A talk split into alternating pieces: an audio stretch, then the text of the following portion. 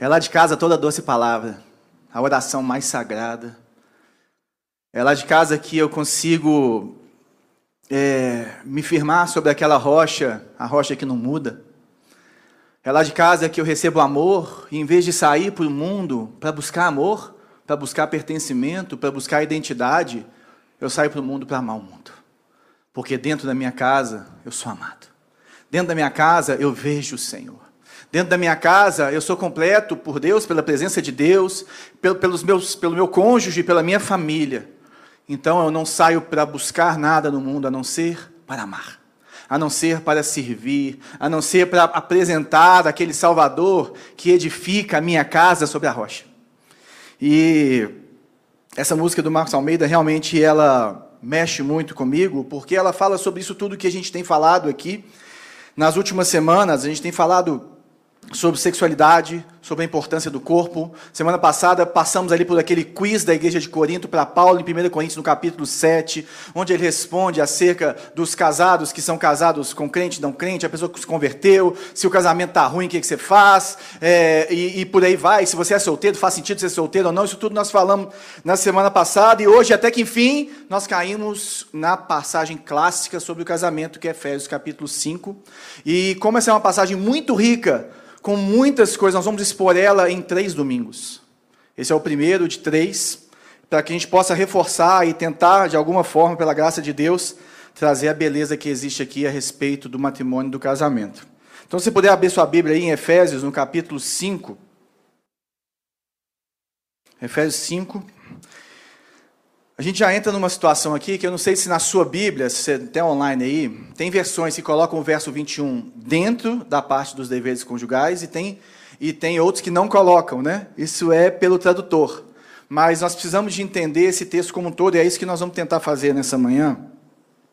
Efésios 5, versos 21 a 33. Eu vou ler aqui na NVI, ok?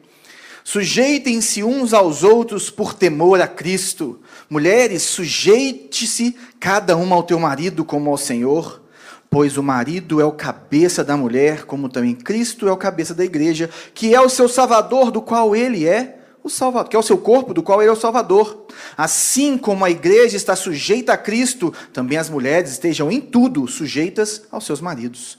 Maridos, ame cada um a sua mulher, assim como Cristo amou a igreja, entregou-se por ela para santificá-la, tendo-a purificada, purificado pelo lavar da água mediante a palavra e para apresentá-la a si mesmo como igreja gloriosa, sem mancha nem ruga ou coisa semelhante, mas santa e culpável. Da mesma forma, os maridos devem amar cada um a sua mulher como seu próprio corpo. Quem ama sua mulher, ama a si mesmo. Além do mais, ninguém jamais odiou seu próprio corpo, antes o alimenta e dele cuida, como também Cristo faz com a igreja pois somos membros do seu corpo. Por essa razão, o homem deixará pai e mãe e se unirá à sua mulher, e os dois se tornarão uma só carne. Este é um mistério profundo, refiro-me, porém, a Cristo e a igreja. Portanto, cada um de vocês também ame a sua mulher como a si mesmo, e a mulher trate o marido com respeito. Senhor, essa é a sua palavra, Deus. Inerrante, maravilhosa e viva, e que deve penetrar na nossa mente, no nosso intelecto e através do teu espírito, revelar de forma que nos mostre em nosso coração que esse é o melhor para nós, Deus. Dá-nos graça e favor nessa manhã para conversarmos um pouco sobre o matrimônio, sobre a sujeição uns aos outros e sobre a beleza e a prioridade do casamento em nome de Jesus. Amém. Primeira coisa que a gente precisa lembrar, gente, é que a gente nós devemos é, viver as nossas vidas através da sabedoria da Bíblia. Então, não é a minha sabedoria, o meu querer, que vão ditar se eu acredito na Bíblia e se eu acredito né, que Jesus morreu na cruz, isso tudo aí que a gente, quando você é cristão, você deveria crer. É, a Bíblia é a sabedoria para a minha vida. Eu, a Bíblia não se adapta à minha realidade. Eu que me adapto à realidade bíblica, e ela vale para todas as culturas, e ela desafia as culturas em, em, em situações e circunstâncias diferentes. Por que, que eu estou falando isso? Porque aqui a gente começa a entrar em pontos que a gente vai mexendo na cadeira. E que se nós não entendermos o que está por trás disso aqui, se o solteiro, se o casado, se o namorado, o noivo, a viúva, se eles não entendem claramente o que é o casamento, nós não vamos conseguir tomar decisões sábias sobre como viver casados, com quem casar, ou se vamos casar. Então, esse entendimento é para todos. Porque senão, gente, nós vamos viver em cima dos nossos próprios medos, das nossas próprias vivências e experiências. E isso é perigoso. Porque você traz muita coisa da sua casa, da sua vivência, da sua cultura. Isso está no deixar pai e mãe, que talvez a gente nem entre hoje. Mas deixar pai e mãe, gente, é muito mais que sair de casa. Deixar pai e mãe é começar uma nova família, com uma nova situação, e dentro daquilo que vocês leem da Bíblia, vocês vão construindo aquilo a partir dali. E não falar assim, não, na minha casa era assim, com papai era assim, com mamãe era assim. Papai fazia isso. Imagina se a Bela virasse para mim e falasse assim: você tem que consertar as coisas como o Dr. Weber conserta. Eu ia ser o marido mais miserável da história, porque o homem é uma águia para mexer nas coisas. Graças a Deus que ela nunca fez isso. Pelo contrário, muitas vezes ela pega e faz o que aprendeu com o pai. gente, primeira coisa que a gente precisa lembrar: o casamento é uma das formas inventadas por Deus para lidarmos com a nossa solidão. Gênesis 2,18, Deus fala assim: ó, não é bom que o homem esteja só. E se nós olharmos, o homem tem comunhão perfeita com Deus, o homem não tem pecado e o homem está no paraíso. Por que, que ele não. Por que, que ele estava solitário? Por que ele devia estar carente? Por quê? Porque ele precisava de alguém que fosse da mesma essência dele. Ele precisava de alguém que fosse. É, é, que o complementasse. O texto fala, precisa de alguém que o auxilie e o complemente. Então, o casamento é algo implementado por Deus. Esse texto ele vai muito além do casamento, quando fala que o homem não pode estar só, mas também, por causa do pecado e dessa distorção, nós podemos ser as pessoas mais solitárias do mundo dentro do próprio casamento. E esse é o problema. Às vezes é melhor você estar solteiro, porque um casamento ruim é pior do que ser solteiro. Muito pior. Por isso que a gente precisa de entender e reconhecer, e é isso que eu estou tentando devagarzinho caminhar, e que eu aprenda isso também, que nós precisamos reconhecer qual que é, por exemplo, o maior inimigo do casamento. Qual que é a essência do casamento? Porque só assim nós vamos ter uma, uma transformação radical na minha forma de enxergar o casamento, na minha forma de namorar, na minha forma de viver o meu casamento, na minha forma de, de, de, de viver a minha sexualidade como um todo, só através de entendermos essa revelação para não ficarmos presos às nossas experiências. E quando nós chegamos nesse texto, tem um comentarista desse texto que chama N.T. Wright, que ele escreveu é, Paulo para Todos, né, que é uma coletânea nova. E ele escreve algumas coisas sobre esse texto. A primeira coisa ele fala assim: olha, Paulo não usa o modelo do marido mandão ou briguento, mas do próprio Jesus. Ele não está trazendo aqui, e, e, a, e, a, nossa igreja, a igreja evangélica como um todo, ela, ela tem muito uma visão do, do casal tradicional do começo do, do, dos anos 1900 e pouco, como a visão bíblica de viver do casamento. Mas não necessariamente é essa também. Porque existiram algumas mudanças e a gente começou a trazer a nossa cultura para isso. Mas é interessante que não é aquele marido mandão, briguento, aquele cara rabugento, aquele cara autoritário que ele está falando aqui que a mulher deve se sujeitar a seu marido em tudo. Ele está falando assim: olha, esse cara tem que ser parecido com Jesus. Ele escreve também que nenhuma outra passagem trata a crucificação com tamanho destaque para um ato de amor completo e entrega total. Ele começa a falar que, que o casamento ele se assemelha, o amor do marido pela mulher, ele se assemelha à entrega de Cristo pela igreja, a morte na cruz. E aí a gente já começa a pensar assim, é, aquele marido briguento, mandão, talvez não, não se encaixe muito aqui. E uma outra coisa que é importante nesse contexto aqui, que a gente já falou várias vezes, as mulheres elas, elas eram tratadas como seres inferiores naquela época, né? Se uma, nascesse uma mulher numa, numa, numa, numa casa romana mais abastada, muitas vezes eles jogavam ela no rio e preferiam adotar o escravo para que ele continuasse a, a, aquela casa em vez de uma mulher, porque não, não, não fazia isso. E além disso, na, na, na cultura judaica, não sei se vocês lembram disso, mas as mulheres, elas eram impuras. Todo mês, quando a mulher menstruava, ela ficava impura e tinha que ficar separada. Você não podia sentar na cadeira que ela sentou. E Paulo, ele trata isso de uma forma completamente diferente, porque em vez de falar que a mulher contamina o marido, ele fala que o marido santifica a mulher. Ele fala que, que, que, que o marido deve, deve como está aqui no, no verso é, 25, maridos, ame cada um a sua mulher, assim como Cristo amou a igreja e entregou-se por ela para santificá-la, tendo-a purificado pelo lavar da água mediante a palavra, para apresentá-la a si mesmo como igreja gloriosa, sem mancha nem ruga ou coisa semelhante, mas santa e inculpável. O papel do marido como aquele que, que abençoa a mulher, que eleva a mulher, que coloca a mulher no lugar dela, num lugar de honra e não de uma serviçal, e não de uma, de uma mulher que, que pode me contaminar, que eu tenho que tomar cuidado, como, como ela acordou hoje. Agora, para entender a, a submissão que ele está falando aqui, que é a mesma submissão que ele pede dos pais para os filhos, dos escravos para os seus senhores, só se seguir o texto. Para entender isso aqui, eu preciso de voltar nesse verso 21. E é em cima desse verso 21 que eu queria que a gente lutasse de manhã, essa manhã aqui. Que a gente brigasse um pouquinho com ele, porque está escrito o seguinte: sujeitando uns aos outros no temor de Cristo. Mas peraí, se a mulher deve se sujeitar ao marido, como que a gente deve se sujeitar uns aos outros no temor de Cristo?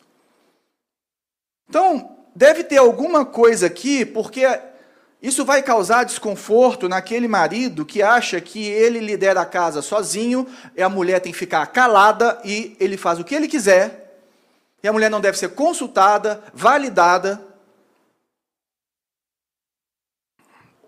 Ela simplesmente tem que obedecer. Infelizmente, tem muitos cristãos que pensam assim. E eu discordo. Completamente.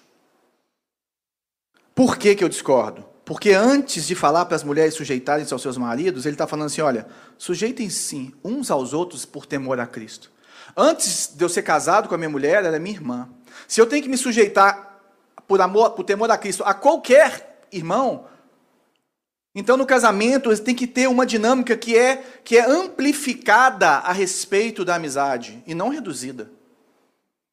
O que ele está falando aqui, a gente precisa de, de voltar atrás para entender tudo. Primeira coisa, por exemplo, em Filipenses 2, de 1 a 3, de 1 a 4, que eu coloquei, olha o que está escrito aqui, deixa eu só deixar marcado aqui, senão. Filipenses 2, a gente estudou essa carta aqui no começo do ano, né? Se por estarmos em Cristo, nós temos alguma motivação, alguma exortação de amor, alguma comunhão no Espírito, alguma profunda afeição e compaixão, completem a minha alegria, tendo o mesmo modo de pensar, o mesmo amor, um só espírito, uma só atitude. Nada façam por ambição egoísta ou por vaidade, mas humildemente considerem os outros superiores a si mesmos. Cada um cuide não somente dos seus interesses, mas também dos interesses dos outros. Será que um, um cristão maduro não deveria entender que isso aqui está antes da sujeição da mulher?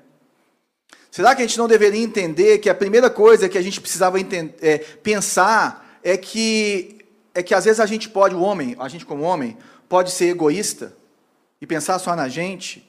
A gente pode ser vaidoso e não ser humilde e considerar a nossa mulher como superior a nós e que ela precisa ser cuidada e amada. E uma das diferenças entre o homem e a mulher é que a mulher ela é mais frágil, não no sentido de, de aguentar as coisas na alma, não, mas sabe no quê? Porque o homem, teoricamente, é mais forte que a mulher. Por isso que não faz sentido o esporte ter homem e mulher no mesmo esquema, né? Nós estamos vendo no vôlei o que, que acontece. Quando fala que a mulher é mais fraca, não é, não é por dentro, gente, é por fora, é na estrutura. Isso é uma bobagem. Mas nós precisamos de colocá-la nesse lugar. O marido precisa entender que, no final, tanto o homem quanto a mulher se entregam um ao outro e fazem sacrifício um pelo outro. No final da história, no casamento, no caminhar do casamento, tanto o homem quanto a mulher, eles precisam de viver essa, é, é, é isso aqui, que é não ter uma ambição egoísta, de não ser vaidoso, de colocar os desejos do outro acima do seu, de se entregar. Né? Foi isso que nós estudamos na semana passada, quando fala assim: o corpo do marido é da mulher, o corpo da mulher é do marido. Quem entende isso, entende o que eu estou falando. O que ele está falando aqui é exatamente isso, mas como viver isso? A gente precisa dar mais ré. Se você voltar lá para Efésios, no capítulo 5, é, esse negócio de sujeitar uns aos outros é o final de uma conversa de Paulo sobre é, uma vida em comunidade, mas de ser cheio do Espírito Santo. A partir do verso 18, Está escrito o seguinte: Não se embriaguem com vinho que leva à libertinagem, mas deixem-se encher pelo Espírito. Falando entre si com salmos, hinos e cânticos espirituais, cantando e louvando de coração ao Senhor, dando graças constantemente a Deus por todas as coisas, em nome do Senhor Jesus, sujeitem-se uns aos outros por temor a Cristo. O que Paulo está falando aqui é que é, nós vamos aprender a servir uns aos outros, nós vamos atender a, a, aprender a, a, colocar a nossa mulher acima da, das nossas necessidades, colocar as necessidades do nosso marido acima das necessidades da, da nossa, nossas, quando nós somos cheios do Espírito Santo. A tendência gravitacional do ser humano, gente, é ser encurvado em si mesmo, é ser egoísta, é buscar só o seu interesse, só o seu prazer, só o seu sucesso. E nós precisamos viver isso. Qual que é o ministério do Espírito Santo? Então, o que, que é ser cheio do Espírito Santo? Nós já falamos aqui que Gálatas 5, né, o fruto do Espírito, que demonstra o que é ser cheio do Espírito Santo e não os dons espirituais. Ok? Mas o ministério do Espírito Santo consiste em tomar verdades acerca de Jesus e torná-las claras em nossa mente e reais em nosso coração. Convence do pecado, da justiça e do juízo. Ele convence. É isso que acontece aqui. Por quê? Porque o Espírito Santo ele precisa é, é deixar a palavra clara para a gente, mas além de estar tá aqui, ela precisa descer para o coração, ela precisa virar vida nas nossas vidas. Ela precisa ser clara no nosso coração para que a gente possa viver tão reais que elas consolam e dão poder para mudar o cerne do nosso ser. Só uma pessoa que é transformada pelo Espírito Santo de Deus, tem a condição de viver o que Paulo está falando aqui. E aí ele vai falar isso, e essas, e o que, que ele está falando aqui? Ah, mas o que, que são esses cânticos, hinos, que quando eles vão se enchendo, eles começam a falar e cantar de todo o coração. O que, que acontece aqui? O que acontece é que quando as verdades a respeito de quem Cristo é, da glória de Deus, do que, que aconteceu naquela cruz, ficam, ficam claras no nosso coração, enche o nosso coração, elas viram uma música interior na gente. Quando o Senhor restaurou a sorte de Sião, nós ficamos como quem sonha, e a nossa boca se encheu de riso e os nossos lábios de júbilo. O que ele está falando é que o ser humano, quando ele encontra uma plena satisfação em Deus, ele começa a cantar a respeito de Deus. Sabe aquela pessoa que acorda cantando e fala assim: O que, que aconteceu com você? O que, que você arrumou? O que você acordou satisfeito interiormente na sua alma? E os temas desses cânticos, gente, eles não são as circunstâncias da vida. Os temas desses cânticos, eles são coisas que não estão sujeitas às mudanças, como as coisas desse mundo. Os temas desses cânticos são a verdade e a graça do Senhor Jesus, que Ele derramou sobre a sua igreja, que Ele vai fazer, que Ele está fazendo. A partir do momento que eu encontro essa plenitude eu consigo viver o casamento de uma forma mais plena. Por isso que tem essa estreita ligação que Paulo faz, de uma forma maravilhosa e misteriosa, entre a união conjugal e a vida cheia do Espírito Santo. A descrição de casamento aqui é apresentada não é de duas pessoas carentes e inseguras acerca de seu próprio valor e propósito, que encontram importância e sentido de vida nos braços da outra. O que Paulo está falando aqui é o contrário.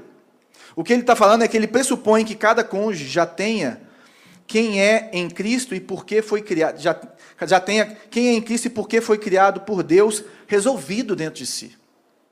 Pressupõe que aquele que vai casar pressupõe que aquele que está entrando no casamento já entende a sua identidade no Senhor, já entende que o, o melhor, a mulher entende que o melhor marido que existe é Jesus Cristo, que nenhum homem vai se satisfazer como Jesus Cristo vai fazer, que o marido que vai entender que o maior ajudador que vai ter na vida dele e que, que vai completar ele da melhor forma é o próprio Senhor Jesus Cristo, que ele vai encontrar verdade, que ele vai encontrar esperança, que ele vai encontrar aconchego na rocha da nossa salvação.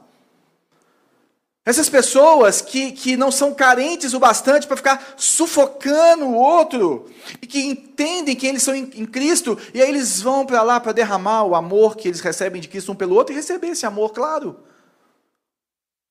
Mas isso precisa estar equilibrado. Tanto o solteiro quanto o casado, Jesus tem que ser o seu maior amor. Seja cheio do Espírito Santo de Deus.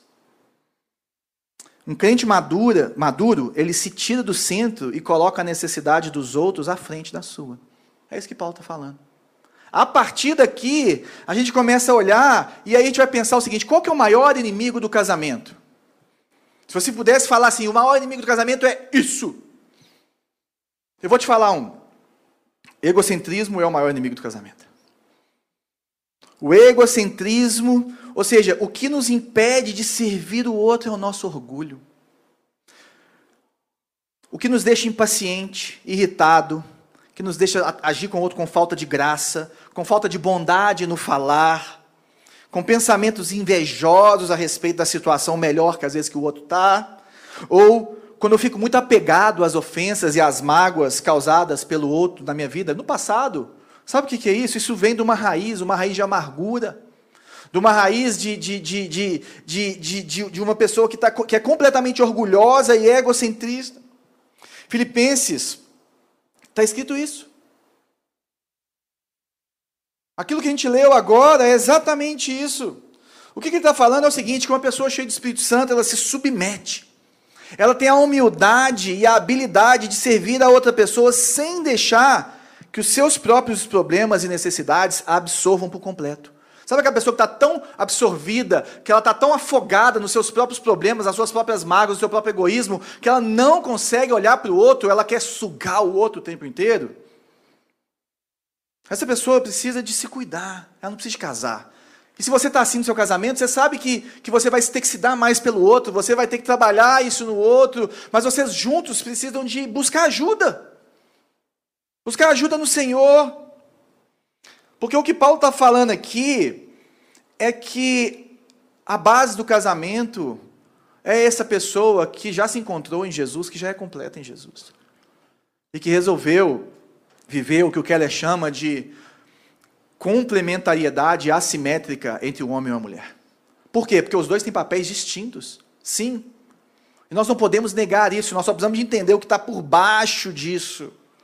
Porque a habilidade de colocar as necessidades do outro acima das suas e de pensar na edificação do outro no curto e no longo prazo vem do Espírito Santo de Deus. De você conseguir balancear as suas necessidades, os seus sentimentos com a do outro. Sabe que isso não é instintivo, gente.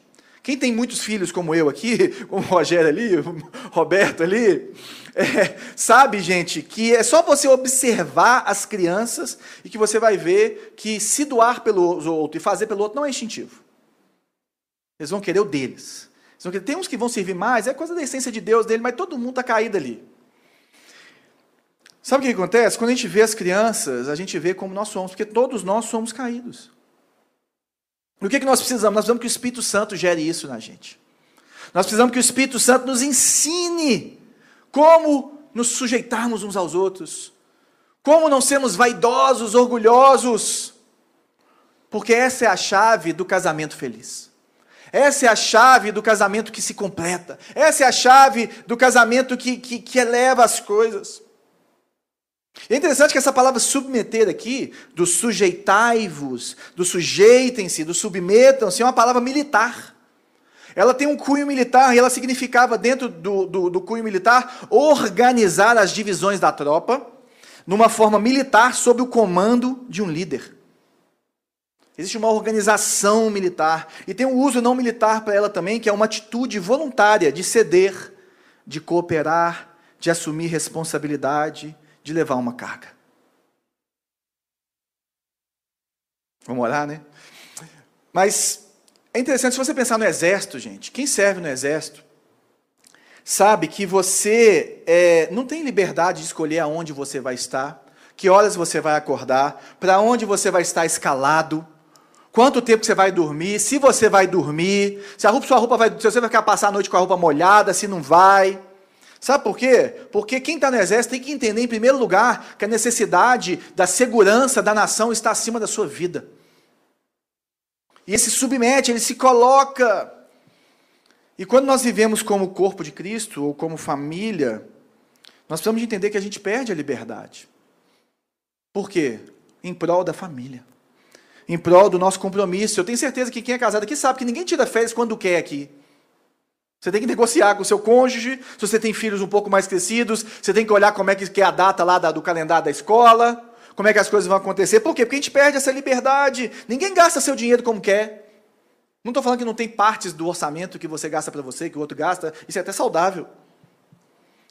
É difícil de até de escolher onde você mora, muitas vezes, ou como que você vive a sua agenda e o seu compromisso diário, porque o compromisso com o bem de todos os outros está acima do nosso desejo, dos nossos sentimentos.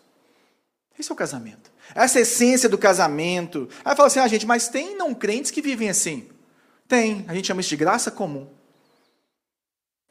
Quando a gente fala que a imagem do Senhor, o Senhor colocou, nos fez a imagem e semelhança dele, o pecado veio e atrapalhou quase tudo. Mas nós vamos sempre ver nos indivíduos e na cultura coisas belas que o Senhor aplaude, mas coisas horríveis que o Senhor condena. Isso é graça comum. Agora a gente tem que tomar cuidado, porque se nós lemos aqui no verso 31 do capítulo 4, que está antes aqui do Efésios 5, Paulo fala o seguinte: livrem-se de toda amargura, indignação e ira, gritaria e calúnia, bem como de toda maldade, sejam bondosos e compassivos uns para com os outros, perdoando-se mutuamente, assim como Cristo os perdoou, ou assim como Deus os perdoou em Cristo. Será que a gente consegue viver isso? Será que isso está por trás ou como base, é, ou como coluna do meu relacionamento. Sabe por quê, gente? Porque pessoas com alma muito machucadas, elas têm uma enorme, enorme tendência de só pensar em si mesma, nos seus problemas e nas suas emoções. Então, se a gente está assim, a gente tem que procurar ajuda. A gente tem que ser é, é, aberto o bastante e humilde o bastante, vulnerável o bastante, de assumir isso primeiramente até para o seu cônjuge e falar assim: Eu não estou bem, eu preciso de ajuda. Eu não estou bem. Porque essas pessoas elas ficam afogadas na sua alma, nos seus problemas. E aqui quem faz isso é normalmente muito egoísta, gente. É terrível você estar numa casa com uma pessoa assim. Ela te drena. E aí a gente é ensinado que é, egoísmo é desenvolvido por uma má formação psicológica e social, não é verdade? Mas a verdade é que ela é apenas agravada por essas situações. Todo ser humano é egoísta. Todo ser humano é caído, todo ser humano é egoísta. É, a, as condições externas, elas apenas demonstram aquilo que já está dentro. Elas apenas trabalham essas coisas. E como que a gente resolve isso com o Evangelho? Eu preciso de entender que eu sou um pecador e que eu careço da graça de Deus. Eu tenho que entender que eu sou muito mais amado por Jesus do que eu mereço, mas muito pior do que eu consigo imaginar que eu sou. Eu preciso de me encher do Espírito Santo através do que nós chamamos de meios da graça, que é a comunhão, que é o tempo com a palavra, que é o culto público que nós estamos fazendo aqui. Sabe, que são várias outras coisas, a contemplação, a solitude. Agora, se, se você já está fazendo isso e mesmo assim você continua afogado nos seus problemas, Procure ajuda, procure um pastor, procure um psicólogo, procure ajuda. Como é que a gente vive isso no casamento? No casamento, quando a gente assume as nossas dificuldades e pede ajuda ao nosso cônjuge para caminhar conosco nesse processo longo e doloroso, porém maravilhoso de transformação, nós ganhamos uma vida. Fala assim, vamos juntos, meu amor. Eu estou com um problema e o outro dá a mão e fala assim: Nós vamos juntos, eu preciso de você. Você vai ter que ter muito mais paciência, você vai ter que ter muito mais outras coisas. Agora, e se o outro só vê as suas próprias falhas? Ou se a pessoa não vê a própria falha? Como é que eu lido com alguém que é completamente centrado em si mesmo? Sabe o que você faz? Faz a sua parte. Escolhe amar mais a cada dia essa pessoa, procura ajuda. Procure alguém para você poder se aconselhar, para você chorar junto, mas não desista. Não desista. O Senhor que instituiu o casamento. Não desista. Olhe aquilo que você pode mudar, aquilo que você pode melhorar. Porque o fracasso do casamento acontece quando os dois decidem não tocar mais no assunto. O que, que isso gera? O distanciamento emocional, o distanciamento físico e a estagnação no relacionamento até que você está casado com um estranho. E se a gente olhar para a palavra, a gente não pode fazer isso. E se eu colocar a felicidade do meu cônjuge na frente da minha, o que, que eu ganho? Sabe o que, que você ganha? Você ganha felicidade. Você ganha felicidade por se vir o outro. você começa a entender que é muito melhor você servir do que você usar o outro e que nós somos feitos para servirmos uns aos outros. Quer dizer que eu vou me negar completamente? Lógico que não, gente. Isso não existe. Isso aí também é desbalancear para o outro lado. Você não vai fazer concessões absurdas a respeito da sua vida, porque isso, isso não existe. Mas você vai, vai dosando isso. E vocês vão conversando. Porque as feridas que nós temos, e todos nós temos, pela vida, elas geram o quê? Insegurança, culpa, ressentimento, desilusão. E o que acontece com o casamento? Gente, o casamento é a forma mais íntima de, se, de conhecer o outro. Ele fala que os dois estavam nus e não tinham vergonha. Né? A gente tem que conseguir chegar nesse ponto que eu sou emocionalmente vulnerável, fisicamente vulnerável, é, é, psicologicamente vulnerável, financeiramente vulnerável com meu cônjuge, a ponto de eu me despir em todas as áreas e eu não ter vergonha. Não ter vergonha, porque o seu cônjuge, gente, ele conhece os seus problemas. Ele te conhece melhor do que ninguém, por isso que o Keller fala que o casamento é como o evangelho, penoso e maravilhoso. Porque ele tem que nos trazer essa segurança de nos entregarmos um para os, um para os outros. E é interessante que tanto as pessoas que sofrem de inferioridade quanto as que têm complexo de superioridade, elas são egoístas. Elas vivem para si mesmas, elas são obcecadas pela imagem que projetam e com a forma que os outros as veem e as tratam. Elas vivem para o outro no sentido de como que eles vão me ver. E o que eu estou querendo falar aqui, para a gente caminhar no texto, é que eu queria que cada um de nós tomasse uma decisão. Aprenda ou comece, a partir de agora, a lidar com os seus problemas de uma forma mais séria. Os seus, não é do seu cônjuge, não, tá? Não é do seu irmão, não o seu de uma forma mais séria. Lidar com o seu egoísmo mais seriamente do que com o egoísmo do outro. Ah, mas você não conhece a minha mulher? Fala assim, eu não sei, eu sei o que você também está precisando. Lidar com as, com as falhas que você vê em você e com que os outros apontam em você, independente do problema do outro. Vai ser parecido com Jesus. Vai se tratar, vai, vai, vai, vai crescer em Jesus. Só, você só tem a ganhar com isso. A sua família só tem a ganhar com isso. Agora, quando o casal faz isso, hum, abre-se uma janela, escancara-se uma porta, um portão, uma possibilidade enorme de vocês terem um casamento maravilhoso, pleno. Quando os dois resolvem resolver os seus problemas, resolver a sua vida. Agora, se só você está fazendo isso, continue, meu querido. Continue que com o passar do tempo o outro pode amolecer e fazer o mesmo. Então, no casamento, nós podemos lidar com o problema do outro como? Nós podemos servir o outro com frieza e ressentimento. Nós podemos insistir de modo egoísta, egoísta em fazer a nossa própria vontade, ou nós podemos nos oferecermos para servir o outro com alegria. Eu acho que Paulo está falando que o casamento ele deve ser desenvolvido com os dois nessa última opção. Eu acho que ele está falando que os dois têm que adotar essa última opção, que é a mais difícil, de se oferecer a servir o outro com alegria mas é o caminho para aquilo que o Paulo está falando, dessa entrega que é parecida com o Evangelho, desse marido que, que vive como Cristo. E se a gente continuar no texto, no 22 ao 27, e nós, essa parte dos papéis dos gêneros, eu vou falar mais para frente, não hoje, que eu quero passar um tempo grande falando o que é uma mulher ser uma ajudadora e completar, e o homem ser o cabeça. É engraçado que muitas vezes fala o homem é o sacerdote, mas não tem isso na Bíblia. Os dois são sacerdotes. Todos que estão em Cristo são sacerdotes. O homem é o cabeça, a gente confunde isso. O homem é o cabeça. Ok? Senão a mulher não poderia santificar a casa quando o marido não é crente. É isso, é detalhe, né?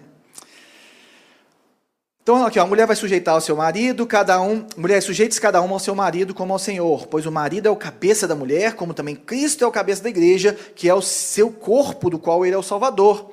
Assim como a igreja está sujeita a Cristo, também as mulheres estejam em tudo sujeitas aos seus maridos. Essa aqui a gente até mexe na cadeira, né? Maridos, amem cada uma a sua mulher, assim como Cristo amou a igreja entregou-se por ela para santificá-la, tendo-a purificado pelo lavar da água, mediante a palavra, e para apresentá-la a si mesmo como igreja gloriosa, sem mancha, nem ruga ou coisa semelhante, mas santa e inculpável. Que ele está falando é que cada cônjuge deve fazer o sacrifício pelo outro de formas bem abrangentes.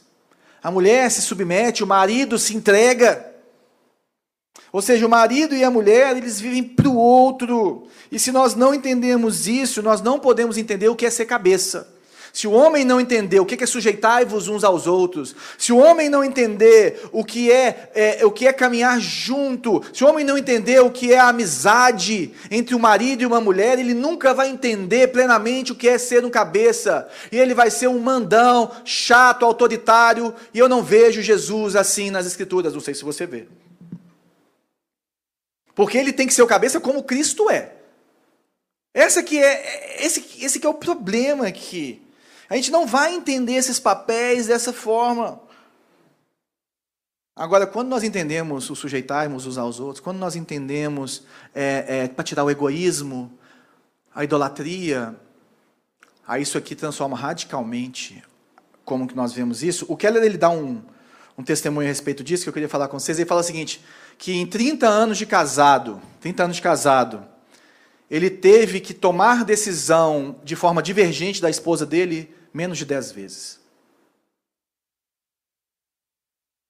30 anos de casado. Menos de 10 vezes ele teve que chamar para ele. E ele conta que quando ele foi implementar a Redeemer, que é a bênção que nos abençoa hoje, que é essa igreja maravilhosa em Nova York, ele queria, a mulher dele não queria. E aí, depois de muito tempo conversando e dialogando, sei lá o que, que eles fizeram, ele falou assim: oh, meu bem, você não quer, nós não vamos. Ele pastoreava uma igreja na Virgínia. E aí ela fala assim: peraí, meu amor, olha só como é que quando os dois entendem a coisa muda. Quer dizer que você vai deixar de tomar essa atitude de ir e de levar as nossas famílias, já o que você entende que Deus está te chamando, porque eu não quero, isso está errado, nós vamos.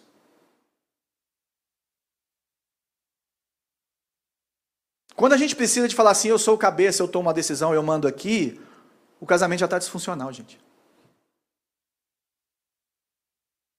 Porque a mulher tem que entender que é que é sujeitar com seu marido em tudo, entender que o marido ele, ele tem uma graça de Deus para justamente avançar com a família. Infelizmente, para alguns, isso é bíblico. Nós não podemos negar isso, mas nós precisamos de entender exatamente o que isso significa. Porque o ideal é que o casal resolva tudo em paz, um com o outro. Agora, tem momentos, gente, que não tem jeito. Tem momentos que você decidir não fazer ou fazer é fazer o que o outro está querendo. Tem hora que você pode prolongar. Né? Vamos mudar de casa? Vamos. Nós vamos orando, vamos conversando. Agora tem hora que é tipo assim, é ir ou não ir, é agora, tem que decidir agora. Existe supremacia em relação ao homem nessa história. Mas a gente vai falar disso mais para frente. E é interessante que o N.T. Wright ele escreve aqui, olha, Paulo mostra como Cristo muda isso. E como o papel do marido é de conduzir a esposa à pureza. Estimulá-la e tratá-la com carinho, cuidar dela e fazê-la perceber que é amada e valorizada em todos os momentos. Será que eu, como marido, às vezes quando eu tiver que chamar para mim a rédea das decisões da minha casa, será que quando eu fizer isso a minha mulher vai se sentir segura, amada, querida e suportada. Porque se não for assim, não parece com Cristo.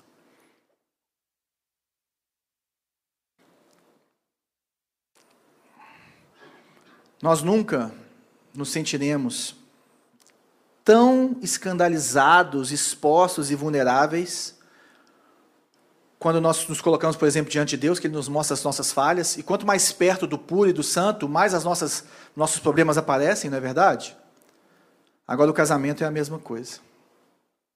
Agora nós precisamos de, de, de achar esse lugar, que é um lugar de exposição, de vulnerabilidade difícil que existe no casamento, mas também encontrar esperança e segurança um no outro. Porque é isso que Cristo nos dá. É isso que o Senhor nos dá. E qual é a essência do casamento? A essência do casamento é uma aliança. O que é uma aliança? Quando ele fala aqui no verso 31, acho que eu coloquei ele aqui. Não. É, o verso 31, ele escreve o seguinte: ele, vai citar Gênesis, né? Por essa razão, o homem deixará pai e mãe se unirá à sua mulher, e os dois se tornarão uma só carne. Esse unir aqui é grudar, é fazer um voto.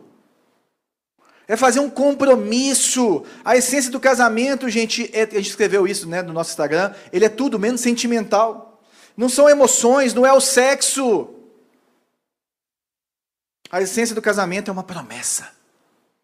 É uma promessa. É interessante que no casamento, no pré-casamento do, do, do, homem, do, do Flash, o Arrow, ele chega para Felicity, que é a mulher que, que trabalha com ele, que ele ama, que tem um caso com ela, e fala assim: Eu quero me casar com você.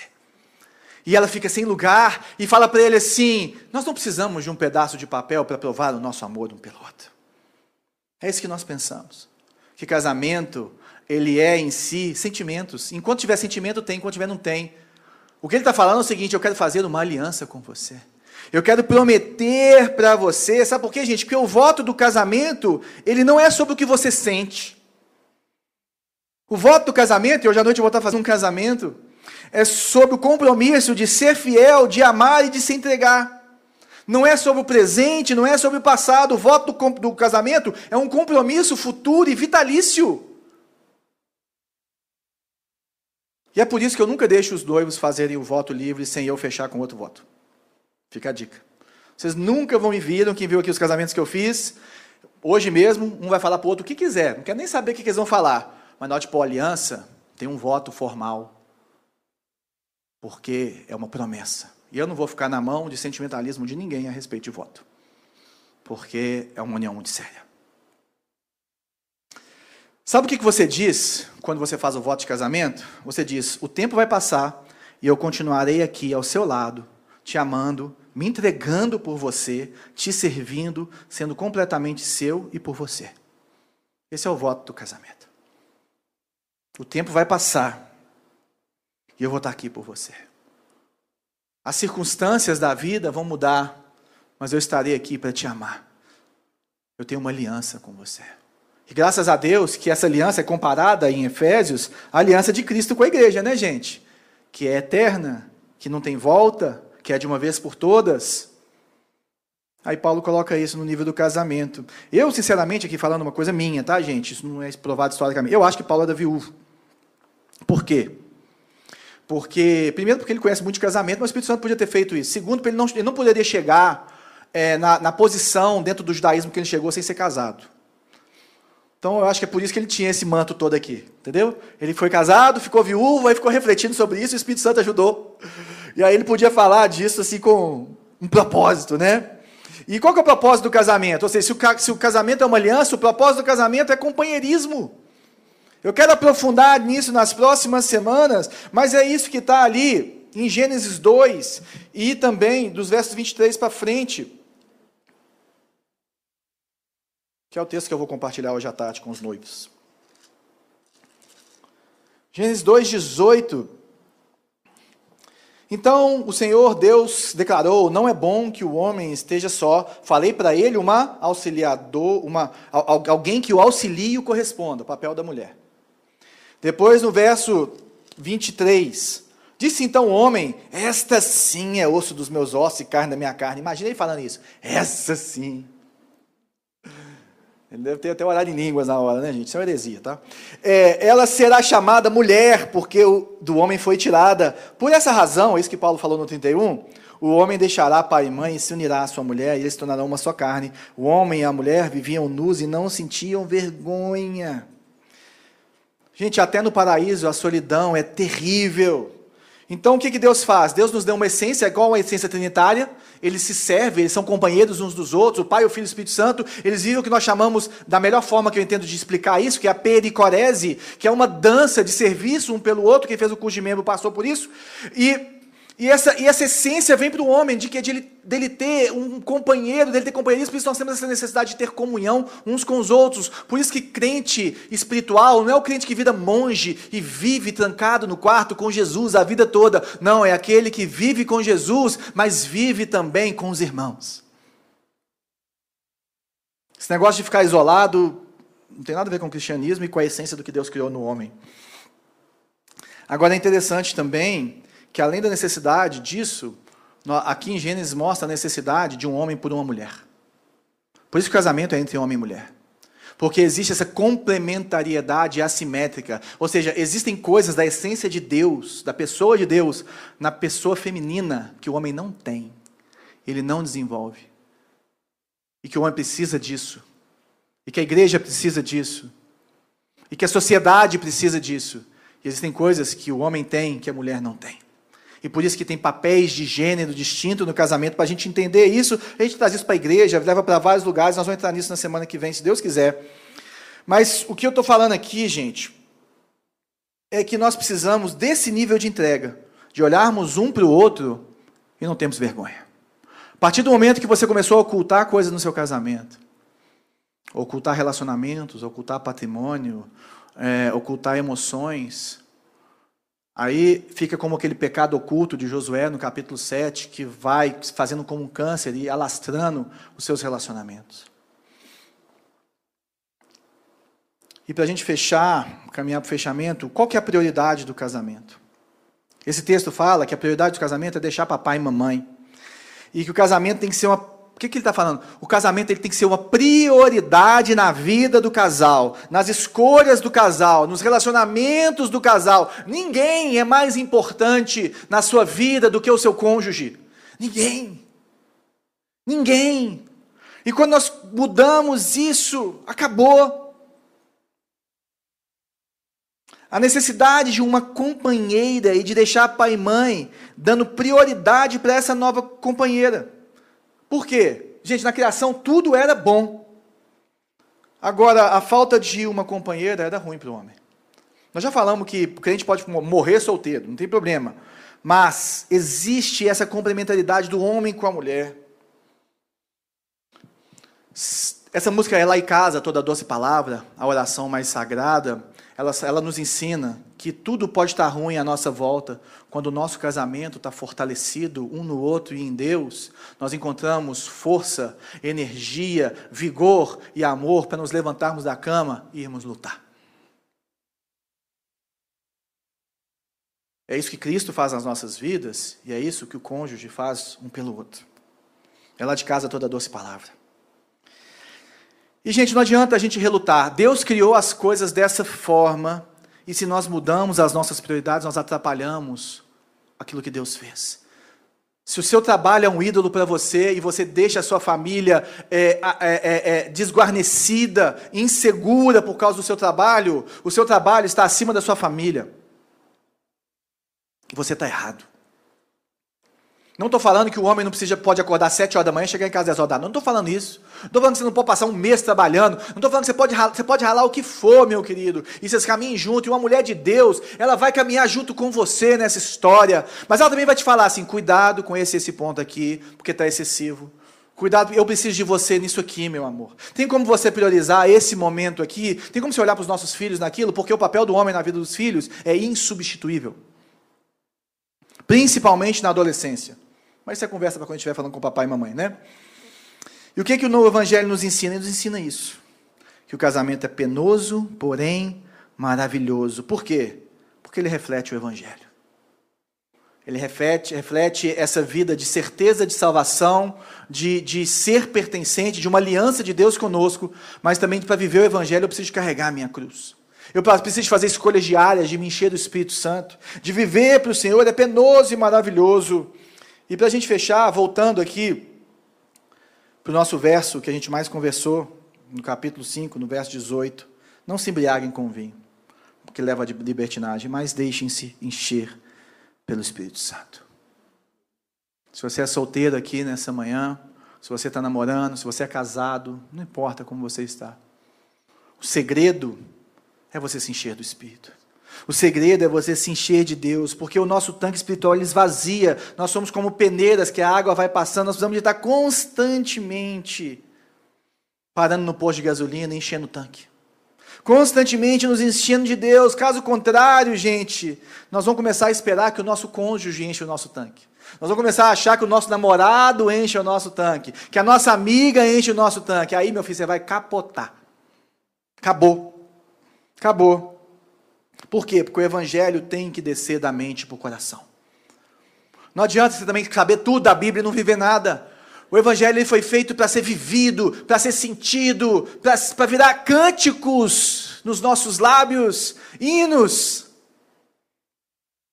E é interessante que esse verso ele fala assim: olha, é, depois nos sujeitai-vos uns aos outros. Ele fala assim: sujeitem-se uns aos outros como? Por temor a Cristo. E o que, que o temor a Cristo faz na minha e na sua vida? Primeiro, que o louvor, o, que, o temor, ele é caracterizado por é, é, é, coisas que são às vezes que a gente acha que não tem uma a ver uma com a outra. Primeiro é louvor, a segunda é espanto, a terceira é deleite. Temer a Deus é você achar Deus terrivelmente belo terrivelmente belo, maravilhosamente belo. Eu tenho, eu tenho um, um, receio, um espanto em relação à pessoa de Deus, mas ao mesmo tempo eu me sinto tão abraçado e tão pertencente e tão no colo dele. Eu tenho deleite, mas eu tenho espanto. Isso é o temor do Senhor. E o temor do Senhor é o princípio da sabedoria. O temor do Senhor significa que você vai ser tomado de espanto diante da grandeza e do amor de Deus. Isso mostra que nós temos uma experiência com Deus e uma realidade com a pessoa de Deus e com a igreja que Ele colocou para nós convivermos uns com os outros, ou seja, submetam-se uns aos outros. Eu vou ler uma frase e a gente vai orar, ok? É possível sentir-se loucamente apaixonado por alguém, quando, na verdade, o sentimento não passa de atração por alguém que pode suprir as suas carências e tratar de suas inseguranças e dúvidas a respeito de si mesmo. Nesse tipo de relacionamento, em vez de servir e se doar, você fará exigências e exercerá controle. A única forma de não sacrificar a alegria e a liberdade de seu cônjuge no altar de suas próprias necessidades é voltar-se para o amante supremo da nossa alma. Se encha do Espírito Santo. Se encha de Jesus. Nós amamos porque Ele nos amou primeiro. Nós vivemos casamentos plenos porque nós entendemos que nós somos responsáveis pela nossa espiritualidade, pela nossa maturidade emocional e pelo nosso compromisso futuro que nós temos com o nosso cônjuge. Vamos lá. Senhor, muito obrigado por essa manhã juntos aqui, Senhor. Muito obrigado pela tua palavra, Senhor, que nos ensina que devemos nos submeter uns aos outros que nos ensina que nós devemos abrir mão ou tirar esse egoísmo, esse egocentrismo pecaminoso das nossas vidas, que é o maior inimigo do casamento, Senhor. Eu oro para que o Senhor quebre os nossos corações orgulhosos nessa manhã. Eu oro para que o Senhor revele a nós mesmos, Pai, as prioridades erradas que fizemos, Pai, que possamos nos arrepender diante do Senhor. Eu oro para que o Senhor restaure é, relacionamentos e corações queimando pelo Senhor, com o verdadeiro temor, Pai, com pessoas, Pai, que são tão cheias do teu Espírito Santo que é como eles estivessem embriagados por vinho, cheios de alegria, cheios de conversa, cheios de sorrisos, porque eles ficam como quem sonha. Senhor, dá-nos essa bênção, nos santifica e nos ensina que é lá de casa toda doce palavra. A oração mais sagrada e que nossa casa deve estar sobre a rocha, que é o Senhor, em nome de Jesus. Amém.